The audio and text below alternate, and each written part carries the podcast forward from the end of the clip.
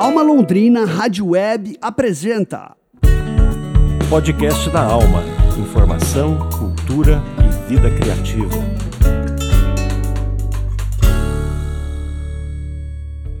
Olá, hoje é quinta-feira, dia 23 de novembro de 2023. Começa agora mais um podcast da Alma, Informação, Cultura e Vida Criativa. Eu sou Juno Augusto e essa é a edição número 52 da terceira temporada do podcast da Alma, Alma Londrina 11. Vamos aos destaques.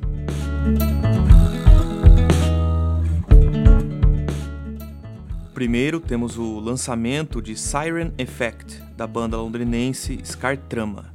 Depois, a gente fala sobre a exposição artística de Alexandre Machiolki em Portugal. E a gente finaliza com uma entrevista do Tiago Furini com Vitor Hugo Barbosa, autor do livro Contos de Escritório.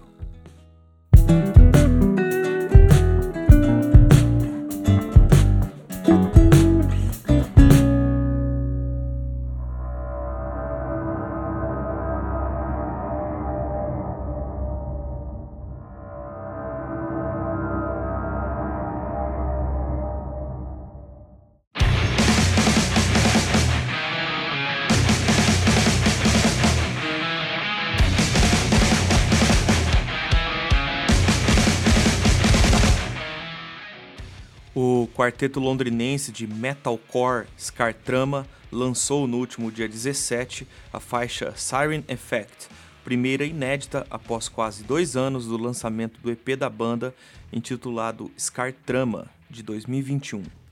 A faixa foi mixada e masterizada por Diego Castro. O Scartrama é composto por Juliano Cruz na voz, Lucas Belém na guitarra, Jaques Shiba na bateria e Silva Leonel no baixo. A gente falou com o baixista da banda, o Silva Leonel, sobre a gravação da faixa e como a música marca uma nova fase da banda. Essa faixa aí foi mixada e masterizada pelo Diego Castro, que é um nome conhecido aí da cena. Já trabalhou com várias bandas importantes como Graves, Infúria, John Wayne, Cismaio, que a gente já teve a chance de tocar junto com eles várias vezes e muitas outras aí. Bandas aí que inspiram a gente, né, influenciam a gente de certa forma. E essa faixa aí, essa nova track, ela marca um, uma nova fase aí da nossa produção, né? Tanto por essa parte técnica, né? Acho que é um, um passo adiante, assim, também reflete um, um amadurecimento, como também no estilo de compor, no estilo de melodia.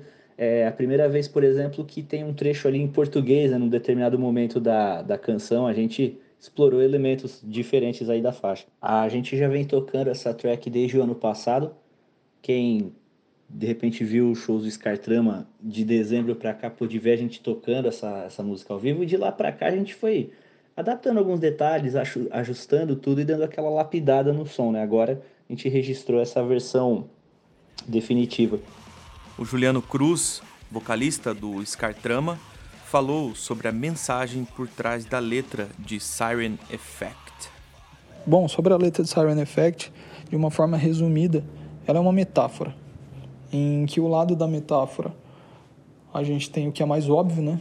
Uma sereia que, segundo as lendas, causa esse encantamento com sua beleza sobre os homens, que acabam ignorando tudo que almejar a beleza dela e ter isso como prioridade vai acarretar, né? Que é o fim de cada um dos homens que, que desejam ela.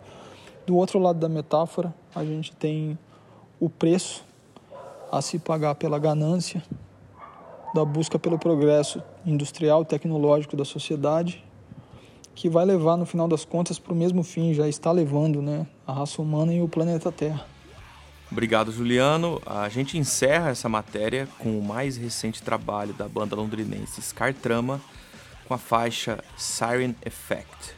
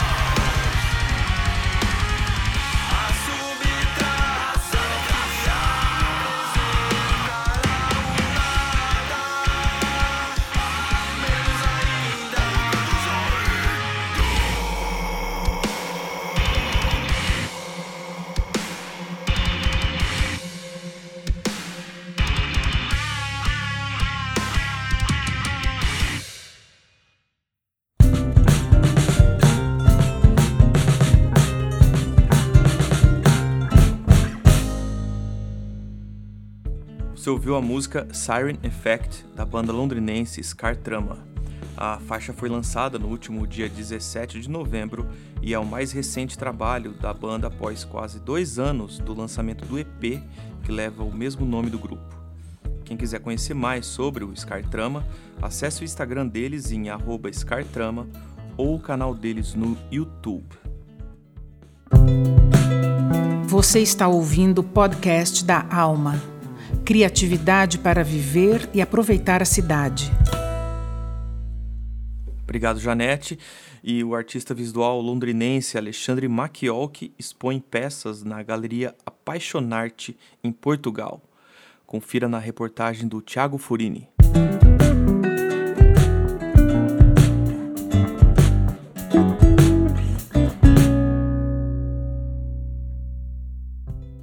Olá, web ouvintes, olá Junô, olá Fábio. Hoje a gente traz uma entrevista com o brasileiro radicado em Portugal, Alexandre Machiolk, vulgo Bisner.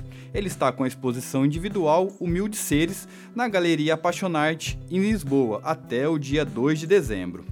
Alexandre Machiolk, também conhecido como Bisner, é um artista urbano e iniciou sua carreira em 2011 com o desenvolvimento de colagens em grandes formatos como parte do seu projeto de arte urbana. O Bisner contou pra gente um pouco sobre a adaptação em Portugal, seus trabalhos e a exposição Humildes Seres.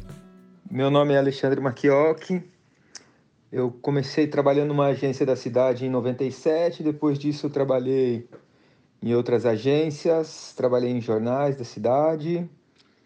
E nesse percurso todo eu comecei a desenvolver uma linha autoral de trabalho, que era com, com colagens. Então fazia colagens de forma é, a criar peças para grupos de teatro da cidade também, para o Teatro, para a Casa das Fases, que era um grupo que existia em Londrina. E nessa pesquisa do trabalho autoral, assim, mais voltado para essa vertente artística, eu me dei de encontro com a arte urbana. E foi tipo paixão à primeira vista. E eu comecei a procurar uma forma de unir o trabalho que eu já havia explorando, havia tava, tava explorando e e trazer isso de alguma forma para a arte urbana. E nisso eu comecei a desenvolver umas colagens em tamanhos grandes e, e o trabalho começou timidamente, foi uma, uma, uma, uma, foi crescendo de uma maneira onde também comecei a soltar e comecei a ver ali uma maneira de expressão para desse, desse meu trabalho autoral, assim, sabe? Ô Bisner, você está radicado em Portugal e como está sendo aí a adaptação? A minha história com Portugal, ela é desde o nascimento, do meu nascimento, tenho nacionalidade portuguesa, família portuguesa. E em 2020 eu fui convidado a participar de uma exposição na cidade do Porto com outros artistas.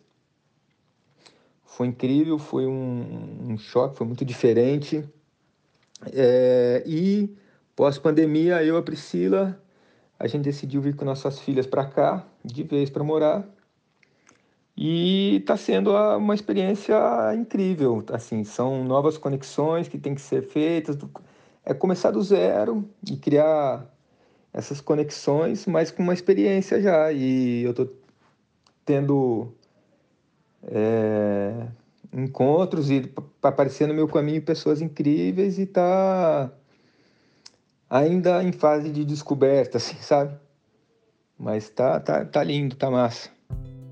Bom, as composições de Bisner desenvolvem-se através de diversos processos, como print, serigrafia, stencil, spray, colagem, utilização de rótulos e embalagens, além de muita cor. A sua inspiração vem do passado. O Bisner mergulha em suas memórias de infância vivida nos anos 80, fotos antigas de família, memórias, desenhos animados, diversas outras referências. Você poderia falar um pouquinho aí desse resumo desse seu trabalho? As características principais nos trabalhos são essas colagens que se misturam com tinta, com stencil, com spray, que, personagens de, de, de desenho animado, antigos, é, letterings de, de, de mercado, de preço de mercado. Eu acho que é isso, as cores, muita cor. Eu acho que essas são as principais características do trabalho.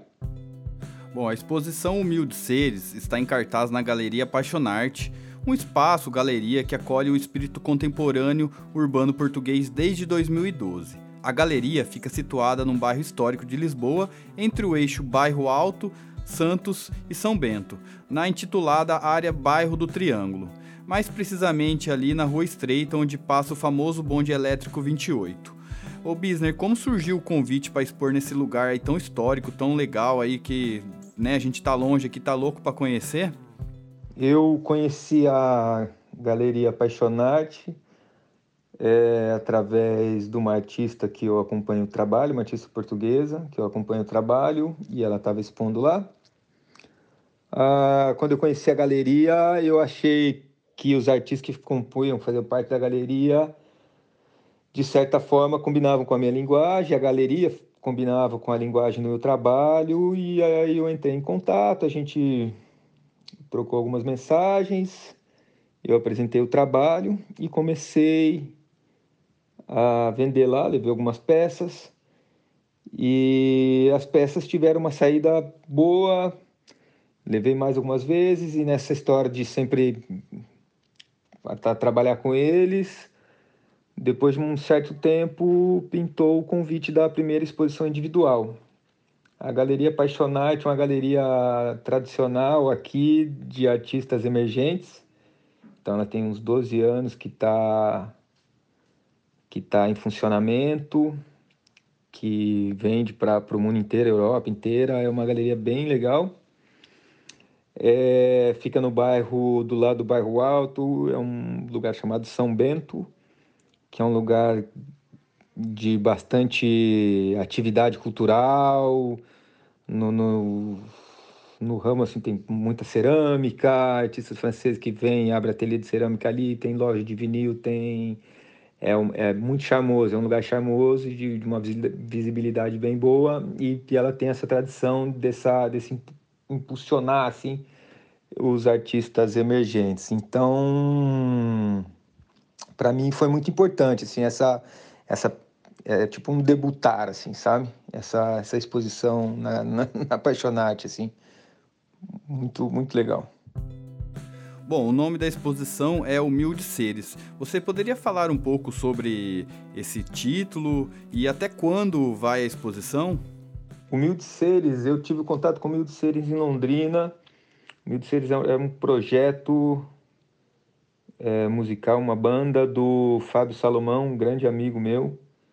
E eu tive o prazer de, certa altura, tocar com Humilde Seres e esse nome sempre me encantou achava uma coisa meio quebrada, meio torta, assim, que eu e acho que casava bem com o meu trabalho, essa coisa meio torta, desconstruída, assim. Humildes Seres é um poema do Cruz de Souza e ele uma parte fala, ó, oh, ser humilde entre os humildes seres. E quando eu me encontrei com o poema já morando aqui, eu achei que fazia muito mais sentido, uma similaridade muito grande com o meu trabalho que é essa história de dar vida a, uns seres novos, a uns seres. Comecei a ver as criações do meu trabalho como seres e nada mais justo do que ser humildes seres. Eu passei essa ideia para o Evandro Melquides, que é um poeta londrinense incrível. O cara escreve muito bem e passei essa ideia e ele fez um texto matador assim sobre sobre os humildes seres em questão. E foi assim. A exposição fica até o dia 2 de dezembro na Galeria Apaixonate, aqui em Lisboa. É... Na rua Poás de São Bento, no, na, na, no bairro de São Bento. E estão todos convidados a quem passar por aqui fazer essa visita. Bom, e você já tem planos para o futuro aí? Pode contar alguma coisa para gente? Ah, eu sempre pensei como Próximo plano, o próximo trabalho, continuar a produzir, a trabalhar, é, explorar outras possibilidades do trabalho, de produção e acho que é mais voltado nesse sentido, sabe, os próximos planos. Bom, e para quem quiser acompanhar ou conhecer seus trabalhos, como é que faz? Faço um convite para quem quiser conhecer o trabalho, acompanhar o trabalho. Tem meu Instagram, arroba Bisner, B-I-S-N-E-R. Sejam bem-vindos e muito obrigado. A gente agradece aí o artista visual Bisner, que está com a exposição individual Humildes Seres na Galeria Apaixonarte em Lisboa, Portugal, até o dia 2 de dezembro. E para fechar, a gente chama a música The Wheels Are Ring, da banda Flattermouse, banda que eu toquei junto com o Bisner lá no início dos anos 2000. Solta o som, Fábio.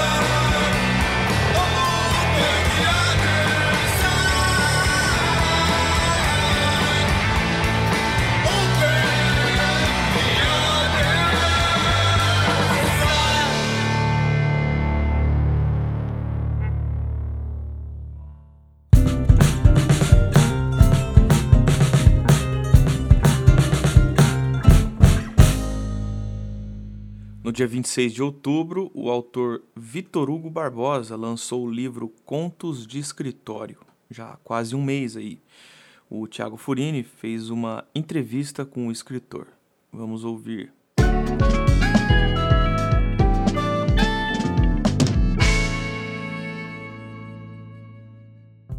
Olá, web ouvintes, olá Junô, olá Fábio. Agora a gente fala do escritor Victor Hugo Barbosa. Ele que é um paulista radicado em Londrina e lançou no mês de outubro o seu primeiro livro, Contos de Escritório. Victor Hugo Barbosa reside em Londrina há quase duas décadas. Antes disso, morou em São José do Rio Preto, interior de São Paulo. Ele veio para Londrina estudar e se apaixonou pela cidade. Antes de lançar contos de escritório, Victor Hugo organizou a obra Concreticidade, 17 contos de jovens autores londrinenses, em 2018. Eu sou Victor Hugo Barbosa, eu tenho 35 anos, eu sou de São José do Rio Preto, em São Paulo, mas moro em Londrina desde 2007.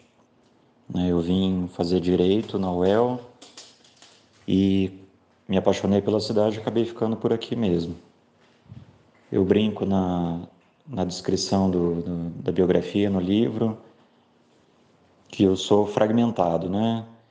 Então tem uma parte minha que foi para o direito, fez graduação, fez mestrado, fez especializações, trabalha na área.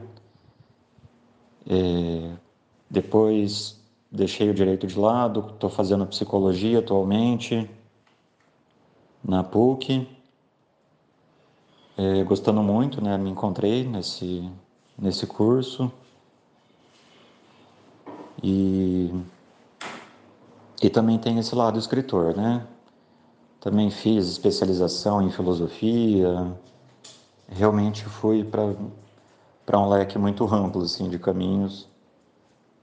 E eu acho que isso me ajudou bastante a escrever também. Ô Victor, então conta aí, como é que foi seu interesse pelos livros? Meu interesse nos livros começou muito cedo, desde criança, por direta influência dos meus pais, que são psicólogos. Sempre me incentivaram a leitura, a, a livre expressão, a manifestar as coisas que eu penso, a maneira como, como eu encaro as coisas. E sempre fui ratinho de biblioteca, assim, né?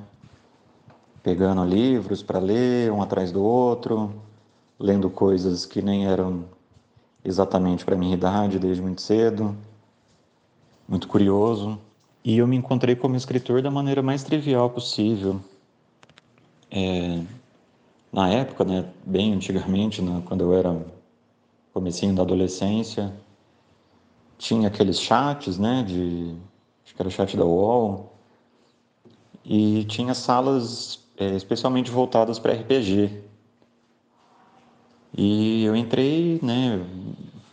Tinha lá a pessoa que organizava e você tinha que ir escrevendo, né? Todas as ações que você fazia, você tinha que descrever, agir ali através do, dos seus textos, manifestar emoções, né?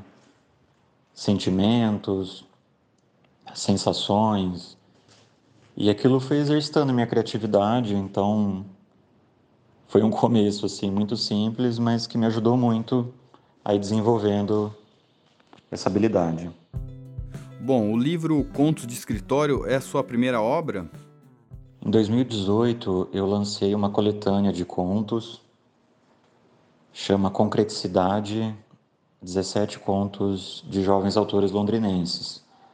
É, eu reuni um pessoal que é, foi sendo indicado a mim, eu fui pesquisando ativamente por pessoas que estavam começando a escrever ou que já tinham iniciado e buscavam uma maior inserção, uma maior divulgação. E foi um projeto inicialmente que eu pensei para o Promic. É, ele acabou não sendo selecionado por aquele detalhe de, de não caber no orçamento, né? Mas para mim foi um desafio maravilhoso é, ter que entender toda aquela burocracia, ir atrás dos autores, ir fazer o projeto, justificar a ideia daquele projeto. A minha ideia era distribuir para para bibliotecas, para escolas, para prisões, é, centros comunitários, centro, centros culturais. Então foi uma ideia muito ousada assim para quem estava iniciando, né? Mas eu, eu sempre admirei muito a cena literária de Londrina. De alguma forma eu queria retribuir isso. E foi um projeto inicialmente que eu pensei para o Promic. É, ele acabou não sendo selecionado por aquele detalhe de, de não caber no orçamento, né? Mas para mim foi um desafio maravilhoso é, ter que entender toda aquela burocracia, ir atrás dos autores, ir fazer o projeto, justificar a ideia daquele projeto. A minha ideia era distribuir para para bibliotecas, para escolas, para prisões, é, centros comunitários, centro, centros culturais. Então foi uma ideia muito ousada assim para quem estava iniciando, né? Mas eu, eu sempre admirei muito a cena literária de Londrina. De alguma forma eu queria retribuir isso. Ô Victor, agora você poderia falar um pouco aí do seu processo de criação? Desde que eu lancei o Concreticidade, aí eu me preparei para lançar um livro só meu, também de contos. E a minha ideia era lançar ali por 2020, 2021, mas aí veio a pandemia, né? Adiou vários projetos. Então eu, eu acabei me recolhendo um pouco, mudei muita coisa do texto, acrescentei outras, tirei algumas coisas. E o resultado desse desafio eu chamei de contos de escritório.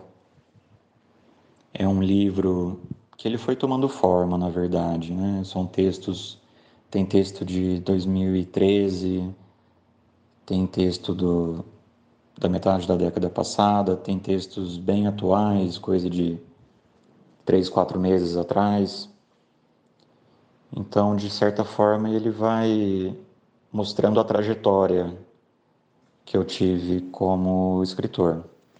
Como alguém que estava aprendendo a escrever, experimentando, é, como alguém que já tinha alguma ideia do que estava fazendo e querendo impressionar os outros, é, é, cativar novas pessoas para a leitura, para o pensamento mais reflexivo. Então ele tomou a forma de algo que relaciona as pessoas ao trabalho. A relação com o trabalho é um tema que me marcou muito é, é, pela minha trajetória de ter feito graduação em Londrina e depois ter iniciado no mercado de trabalho assim quase que imediatamente depois que eu saí da faculdade. Né? Antes disso já já vinha fazendo alguns trabalhos por fora, estágios, outras atividades. E isso me marcou muito, assim, né? Aquela época de transição mesmo, né? De uma ideia mais inocente da vida, só voltada ao aprimoramento, ao estudo, e depois ter que encarar aquele desafio de estar com outras pessoas, de se justificar para outras pessoas, de obedecer regras, cumprir ordens e ter que fazer um, um trabalho bem feito. Então, isso que eu chamo de escritório, no título do livro. Na verdade, ele é voltado a, uma, a um espectro muito grande assim de atividades, né? É, não só das pessoas nos seus empregos, nas suas relações de emprego, como o que as pessoas têm por trabalho na sua vida de maneira mais ampla, as atividades que elas realizam enquanto é, é, companheiros, companheiras, é, é esposas, esposos, pais, filhas, filhos, mães, é, enquanto alguém que está aprendendo, enquanto alguém que está ensinando, variadas situações que mostram essa relação das pessoas com o fazer algo, né? E esse fazer, ao mesmo tempo que elas moldam o mundo, com essa ação, essa ação está moldando elas também. Bom, e agora fala um pouco então aí sobre o livro, né? Você tem diversas referências aí, tanto de cinema, série, sobre o cotidiano do escritório mesmo. Você poderia falar um pouquinho mais aí sobre os livros, algum conto? Então, isso que eu chamo de escritório no título do livro, na verdade, ele é voltado a uma a um espectro muito grande assim de atividades, né? É, não só das pessoas nos seus empregos, nas suas relações de emprego, como o que as pessoas têm por trabalho na sua vida de maneira mais ampla, as atividades que elas realizam enquanto é, é, companheiros, companheiras, é, é, esposas, esposos, pais, filhas, filhos, mães, é, enquanto alguém que está aprendendo, enquanto alguém que está ensinando, variadas situações que mostram essa relação das pessoas com o fazer algo, né? E esse fazer, ao mesmo tempo que elas moldam o mundo com essa ação, essa ação está moldando elas também. E nessa relação tem contos que são mais pessimistas, tem alguns que são mais otimistas, mais leves, mais engraçados. Mas o tom que eu busquei foi esse mais pesado mesmo. Eu posso citar alguns exemplos. O conto que eu escolhi para abrir o livro, ele é bem desconcertante. Ele mostra um cara que entende a vestimenta, né, a forma das pessoas se vestirem, se trajarem, como um código que elas passam para o mundo. E ele tenta de toda maneira decodificar isso, e ao mesmo tempo que ele se porta de maneira muito muito rígida, muito correta, muito bem sucedido para a sociedade, ao mesmo tempo vai, ele vai notando um certo desleixo assim na, na aparência dele e ele vai tentando se conectar com o que está causando isso, né? Em outro texto, eu brinco com a ideia daquele filme O Anjo Exterminador, do Buñuel, que as pessoas estão num jantar, né, muito formal, muito chique e simplesmente não conseguem sair da sala, é uma premissa bastante conhecida. E eu trouxe isso para a ideia da pessoa que sente uma extrema ansiedade no momento de trabalhar, né? Ela simplesmente não consegue passar do batente da porta da casa dela para ir para o trabalho e, e se relacionar com as pessoas. Já o conto que fecha o livro é uma brincadeira também com seriados que, que tematizam essa relação com o escritório, tipo The Office, Workaholics, esses é, é, falsos documentários, né? E, e traz uma relação com a política brasileira também. Tem alguns tipos assim que de maneira muito genérica, eles fazem referência a pessoas que a gente conhece muito bem, né? Então agora você poderia falar um pouco aí sobre as suas influências na literatura? Como influência na literatura, eu gosto muito de autores assim que eh, viram a pessoa, o personagem do avesso, né? Mostram realmente o que se está passando do ponto de vista muito particular daquela pessoa. E o que eu mais admiro é um autor irlandês, chama John Benville, de alguns livros famosos como O Livro das Provas, Mephisto, é O Mar, não tão conhecido no Brasil, mas que eu gosto muito. Autores brasileiros não tem como fugir do Rubem Fonseca, pela relação com o direito, pela relação com o trabalho, pela violência, né, pela, pelas cenas gráficas mesmo. O Graciliano Ramos, com livros também que muito pessoais, muito íntimos, sensíveis a respeito do que as pessoas estão sentindo. Clarice Lispector, é, o Salinger, o Philip Roth, americanos, Machado de Assis, entre tantos outros aí que, que eu gosto muito.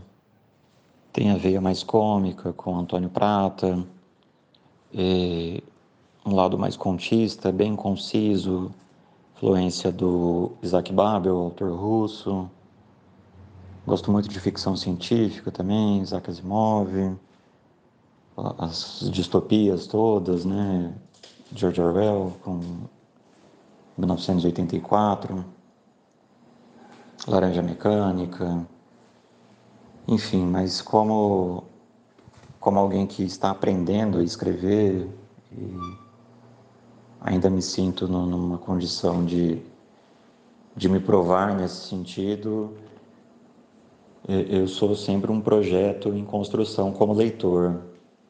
Sobra muito pouco tempo, né? Questão do, de dedicação ao trabalho, no estudo, outras atividades e essa dedicação à leitura, ao aprofundamento, a conhecer novos autores é uma coisa que sempre eu fico devendo, assim, né?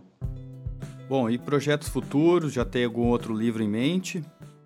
Já tenho projetos futuros, aguardando concretização. É, gostaria muito de me dedicar a isso. Tem pelo menos uns três livros aí já em mente, entre contos, romance, crônicas. E é algo que eu espero em breve conseguir fazer. Bom, e para fechar aí, né, onde a gente pode encontrar o livro Contos de Escritório? O Contos de Escritório, ele foi lançado pela editora Patois, de São Paulo. Tem uma boa e uma má notícia, né? A boa é que consegui vender tudo no lançamento. Foram todos os exemplares que eles mandaram. E a ruim é justamente isso, né? Que não, não tem comigo para vender, para distribuir. Mas as pessoas conseguem encontrar um, um exemplar através do site da editora Patois. Bom, então a gente agradece aí ao Victor Hugo Barbosa e quem quiser adquirir o livro Contos de Escritório é só acessar o site da editora Patois. Valeu e até o próximo podcast da Alma.